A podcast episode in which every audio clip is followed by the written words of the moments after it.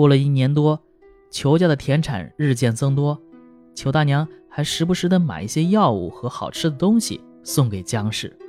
他见裘禄渐渐长大成人，多次嘱托媒人替他定一门亲事。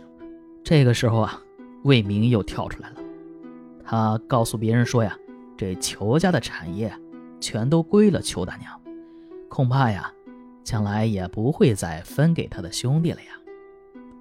人们都相信了他的话，所以没有人愿意跟裘禄结亲。当地呢，有一位叫范子文的公子。家中的名园在山西啊，堪称第一。花园里有一条两边栽种名贵花草、直通内室的小路。曾经有人不知道误闯入内室，正碰上范公子举行个人宴会，被范公子愤怒地当成强盗，几乎活活打死。一天，正碰上清明节，裘禄从私塾回家，这魏明勾引他到处游玩。便来到了范家的花园。魏明和园丁素来就有交情，园丁放他们进去，游遍了亭台楼榭。啊，他们来到一处地方，只见溪水汹涌，溪上有一座两边都是红色栏杆的画桥，通向呢一扇油漆的门。透过门遥遥望去，只见里面繁华似锦，想来就是范公子内书房。魏明骗裘禄说。你先进去啊，我正好要方便一下。裘禄信了他的话，沿着桥走进了门里，来到了一座院落，听见里面传来女子的笑声。裘禄刚停下脚步，一个丫鬟走出来，一看见他，便转身跑回去了。裘禄这才吓得往回跑。不一会儿，范公子出来，喝令家人拿着鞭子去追他。裘禄被追急了，自己跳到溪里。范公子转怒为笑，命令家人们把他拉上来。范公子见裘禄的相貌衣着十分雅致，不像个歹人，便让人替他换了衣服鞋子，拉到一个亭子里，问他姓甚名谁，态度和蔼，言语温和，看上去一副亲切的样子。不一会儿，范公子进到院子里，很快又出来，笑着拉住裘露的手，领着她过桥。渐渐走到刚才他来过的地方，裘露不明白他的意思，徘徊不敢进去。范公子强行将他拉进去，只见花篱墙内隐隐约约的有美人向外窥探。两人坐了下来，就有一群丫鬟前来布置酒宴。裘露推辞说：“学生无知，误闯贵府内宅，承蒙您宽恕，已经是出乎我的意料了。”只求您早点放我回去，我也就受恩不浅了。范公子不听，只一会儿功夫，桌上就摆好了美酒佳肴。秋露又站起身来，推辞说已经吃饱喝醉了。公子把他按在座位上，笑着说：“我有一个乐拍的名称，你如果能对上，就放你走。”秋露便恭恭敬敬地请教。范公子说。排名魂不似，秋露默默思考了许久，对道：“银城没奈何。”范公子放声大笑，说道：“真是石虫来了呀！”秋露听了，浑然不解。原来呀，这范公子有个女儿，名叫惠娘，长得很漂亮，而且知书达理。范公子天天都在想着替她挑一个好女婿。昨天夜里，惠娘梦见一个人告诉她说：“这石崇是你的女婿。”惠娘就问：“那他在哪里呀？”那人就说了：“哎，他呀，明天就落水了。”早上起来，惠娘就把这个梦告诉了父母，大家都觉得很怪异。这裘禄恰好符合梦中所显示的征兆，所以范公子邀请他来到内室。让夫人和女儿们一起看看。范公子听了裘禄的对子，不由大喜，说道：“这个排名是我家小女儿所拟，但苦思冥想也想不出对句。今天你能对上，大概这是天赐的缘分吧。我打算呢，将小女嫁给你为妻。我家里也不缺少房子，也就不用麻烦你呃来迎亲了。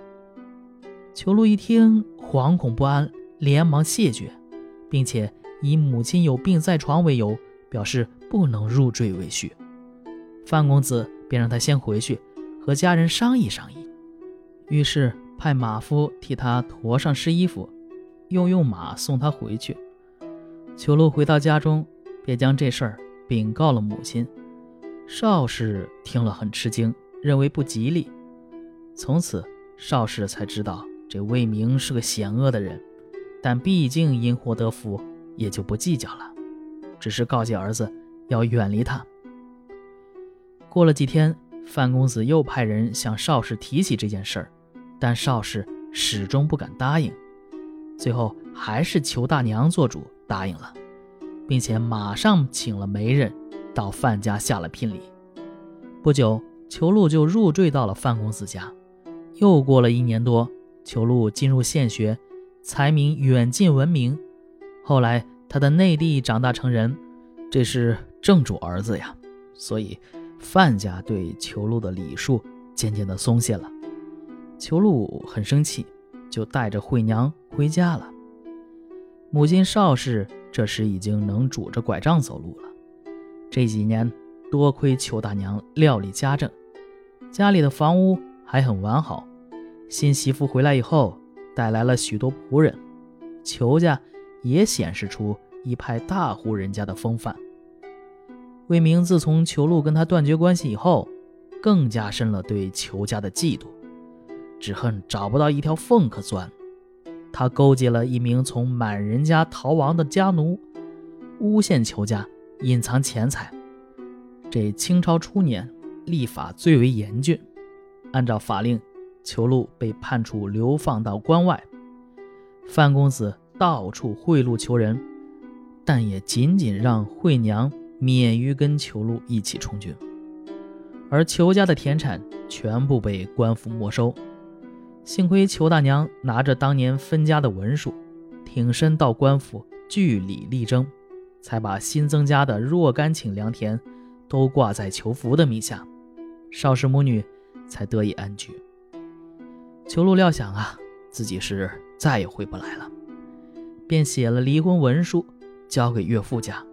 一个人孤苦伶仃地走了，走了几天，来到京城以北的一个地方，在一家旅店里吃饭，他看见一个乞丐惶恐不安地站在门外，相貌极像是他的哥哥裘福。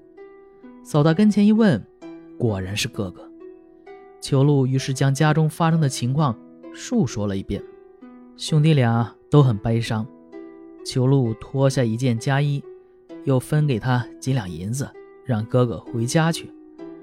裘福流着眼泪接过来，告别而去。裘禄来到关外，在一个将军的帐下为奴。将军看他是个文弱的书生，就让他做些文书的事情，和其他奴仆们住在一起。仆人们问起他的家事，裘禄一五一十地告诉了他们。其中一个忽然吃惊地说：“这你是我儿子呀！”原来呀，裘仲当年被强盗抓走以后，替他们放马。后来强盗投诚，便将他卖到满人家中。这个时候啊，他正跟随主人驻扎在关外。刚才裘禄详细的述说家事，他这才知道裘禄是自己的儿子。父子二人是抱头痛哭，满屋子的人都为他们感到心酸。哭完之后。裘仲气愤地说：“是哪个逃跑的狗奴儿，竟敢去诈骗我儿啊！”于是他就去向将军哭诉。将军马上任命裘禄代理军中的书记，又写了一封信给亲王，交给裘仲，让他到京城上告。裘仲来到京城，等亲王的车驾出来，向亲王呈上了鸣冤的状子和将军的书信。亲王替他婉转求情，裘禄的冤情终于得到昭雪，并且下令地方官将没收的裘家产业赎回，归还裘家。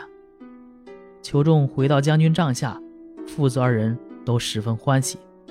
秋露详细问起父亲现在家中有多少人，打算替父亲赎身。这才知道啊，裘仲卖到将军家以后，曾经结过两次婚，但都没有孩子，这时还是孤身一人。裘露于是收拾行装，先回家乡去了。